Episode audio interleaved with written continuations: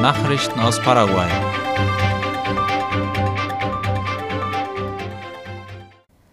Der Inlandtourismus hat in der Osterwoche Einnahmen in Millionenhöhe erbracht. Darüber schreiben IP Paraguay und OI. Nach Angaben der Beobachtungsstelle für Tourismus des Nationalen Tourismussekretariats Senatur wurden in der Osterwoche dank der starken Reiselust der Paraguayer Einnahmen von rund 83 Millionen US-Dollar generiert. Allein der Busbahnhof in Asunción erwirtschaftete vom 9. bis zum 17. April etwa 16 Millionen Dollar durch die Abreise von mehr als 122.000 Personen ins Landesinnere. Darüber hinaus meldete das Migrationsamt für denselben Zeitraum die Einreise von fast 20.000 ausländischen Touristen, was einem Wert von fast 7 Millionen Dollar entspricht. Mehr als zwei Drittel davon waren Argentinier, der Rest kam aus Brasilien, Uruguay, den USA und Deutschland. Weiter berichtete die Beobachtungsstelle für Tourismus, dass fast drei Viertel der landesweit verfügbaren Hotelzimmer belegt waren. Senat verschiebt Gesetzentwurf zur Befreiung von Zwischenhändlern bei Kraftstoffeinkauf wie Ultima Hora und Cinco Dias berichten, ist die Behandlung des Gesetzentwurfs, der darauf abzielt, Zwischenhändler für den Kauf von Treibstoff durch Petropar abzuschaffen, verschoben worden. Das Projekt war von Senator Ramon Retamoso auf den Tisch gelegt worden, der seine Behandlung während der ordentlichen Sitzung am gestrigen Donnerstag beantragte. Das Ziel des Gesetzentwurfs ist, die Zwischenhändler wegzulassen, damit die Stadt staatliche Rohölgesellschaft Petropar ohne Zwischenhändler Kraftstoff kaufen und bessere Preise auf den Markt erzielen kann. Das Gesetz war von Lkw-Fahrern und anderen Gewerkschaften gefordert worden. Chaco-Kriegsveteranen und Senioren erhalten nächste Woche ihre Rente. Darüber informieren IP Paraguay und RSS.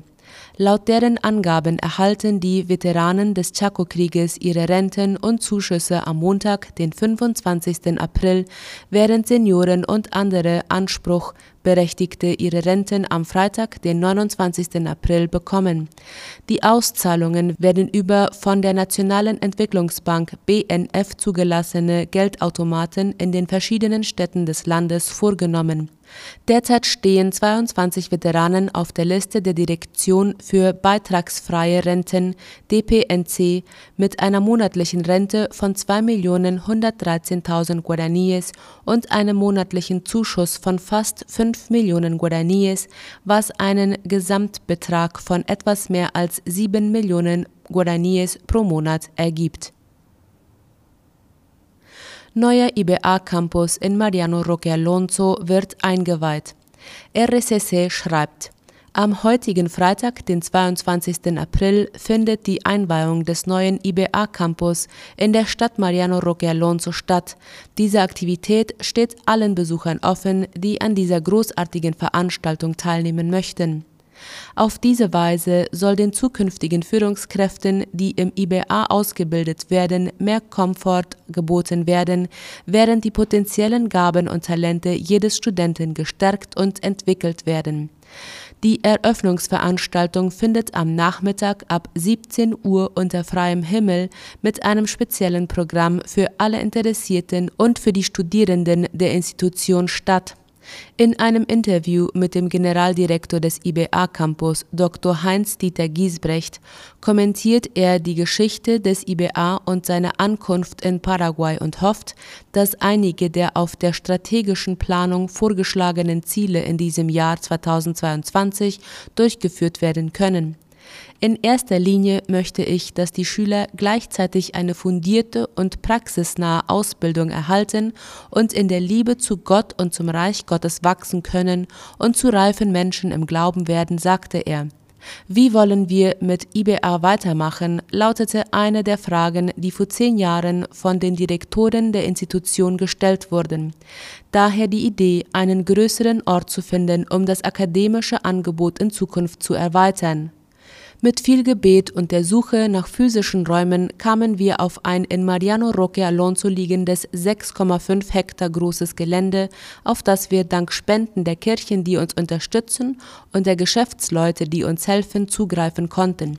Vor zehn Jahren wurde dieses Grundstück gekauft und vor fünf Jahren wurde mit dem Bau des neuen Campus begonnen, so Dr. Giesbrecht. Er fügte hinzu, dass die Bauarbeiten im April 2017 begonnen hätten und heute stehe man voller Erwartung vor der Einweihung der neuen Einrichtungen. Er kommentierte weiter, dass es ein langer Bauprozess gewesen sei, der immer auf Spenden angewiesen gewesen sei, die Situation der Pandemie habe mehrere Prozesse in Mitleidenschaft gezogen und den Bau des Gebäudes hätte zeitweise stoppen müssen. Es war für sie eine Herausforderung, die Arbeit trotz der Widrigkeiten von Covid-19 fortzusetzen. Diese Einweihung ist nur der erste Teil eines Masterplans, da in Zukunft noch mehr Erweiterungen durchgeführt werden sollen. Die neuen Einrichtungen verfügen über ein zentrales Bildungsgebäude mit allen Büros, Klassenzimmern, Bibliotheken, Küchen, Speisesaal und zwei Internaten mit einer Kapazität von jeweils 46 Personen. Nachrichten aus aller Welt.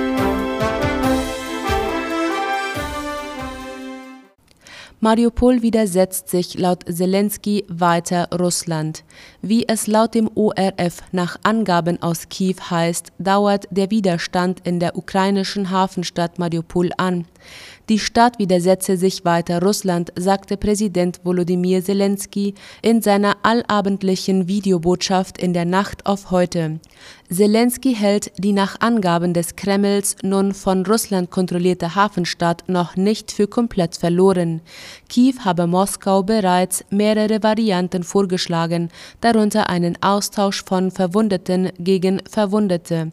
Über das Schicksal der rund 100.000 eingeschlossenen Zivilisten in der Hafenstadt entscheidet nach den Worten des Bürgermeisters allein der russische Präsident Wladimir Putin. Erste hochrangige Gespräche zwischen den USA und Kuba seit vier Jahren.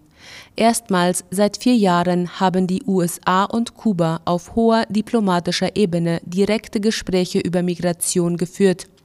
Es sei unter anderem um die Umsetzung bestehender Einwanderungsabkommen gegangen, teilte das US-Außenministerium laut dem ORF gestern Abend mit. Die Zahl der Kubaner, die versuchten, auf illegale Weise in die USA zu gelangen, haben erheblich zugenommen, sagte Sprecher Ned Price. Das unterstreiche die Dringlichkeit der Gespräche in Washington. Nach Angaben des US-Grenzschutzes griffen Beamte im März in mehr als 32.000 Fällen Kubaner bei dem Versuch auf, illegal in die USA einzureisen. Das waren etwa doppelt so viele wie noch im Februar. Es müsse darum gehen, eine sichere, legale und geordnete Migration zu ermöglichen, teilte das Außenministerium in Washington mit eine Million Kinder in Afrika gegen Malaria geimpft.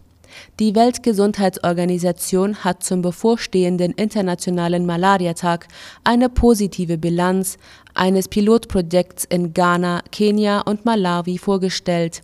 Und die Prognosen sehen noch besser aus.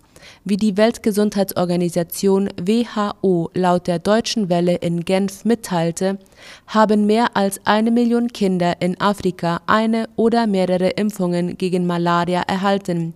Der neue Wirkstoff sei Mädchen und Jungen seit 2019 im Rahmen eines Pilotprojekts in Ghana, Kenia und Malawi verabreicht worden. Anlässlich des Weltmalariatages am kommenden Montag unterstrich die WHO, dass der Impfstoff einen weitreichenden Schutz gegen eine Infektion biete.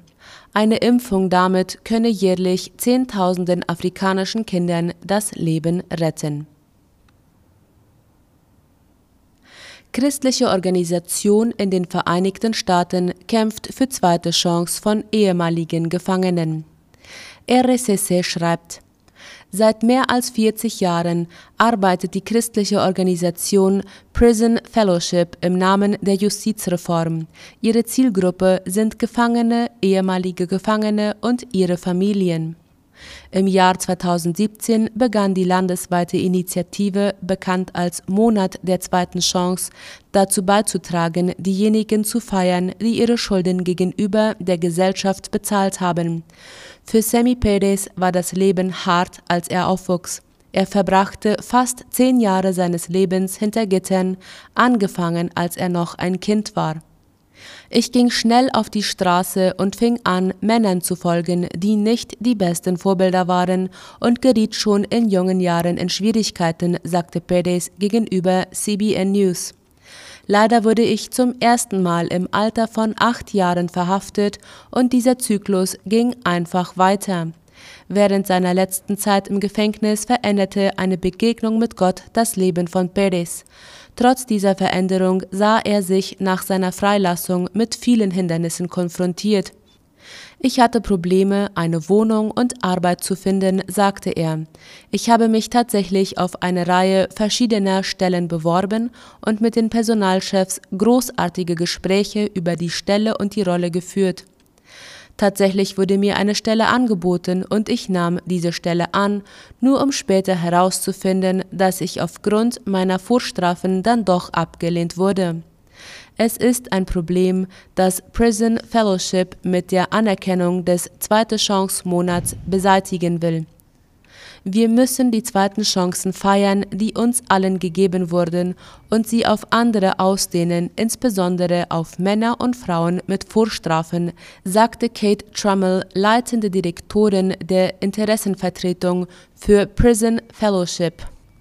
Laut Prison Fellowship ist jeder dritte Amerikaner in irgendeiner Form vorbestraft und steht nach seiner Entlassung aus dem Gefängnis etwa 44.000 rechtlichen Hindernissen gegenüber, um erfolgreich zu sein.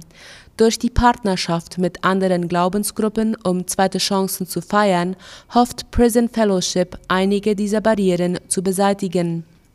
Ob es eine Willkommenskultur in ihrer Kirche oder an ihrem Tisch ist, wir wollen dies in echte Lösungen kanalisieren und arbeiten deshalb in unserem Public Policy Team jeden Tag daran, die Barrieren zu identifizieren, die unnötig sind und erhebliche Auswirkungen auf Männer und Frauen außerhalb des Gefängnisses haben und sie verbessern und eliminieren, erklärte Tremel. Die Präsidenten Joe Biden und Donald Trump haben die Bemühungen anerkannt und bekräftigt, wie wichtig es ist, ehemals inhaftierten Menschen beim Wiedereinstieg in die Gesellschaft zu helfen. Es ist eine Anerkennung, die Prison Fellowship begrüßt, da sie zugibt, dass mehr getan werden muss. Uns beschäftigen vor allem die Dinge, die Menschen vom Wesentlichen entfernen.